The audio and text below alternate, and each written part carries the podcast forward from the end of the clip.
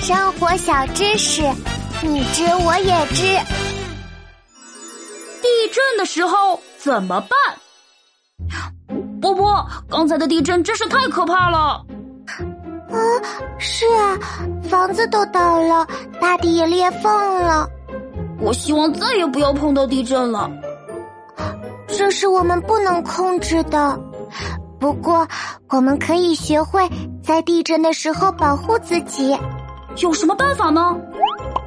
琪琪，地震的时候要看看自己在哪里。如果是在学校，我们要听老师的指挥，迅速躲在课桌下，或者快速转移到操场等空旷的地方。那如果在家的时候，我们该怎么办呢？我们在家里遇到地震的时候，千万不要去窗户下面，还有阳台上躲避。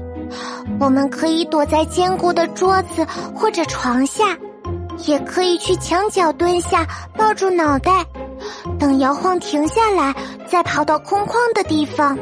那地震的时候，在外面呢？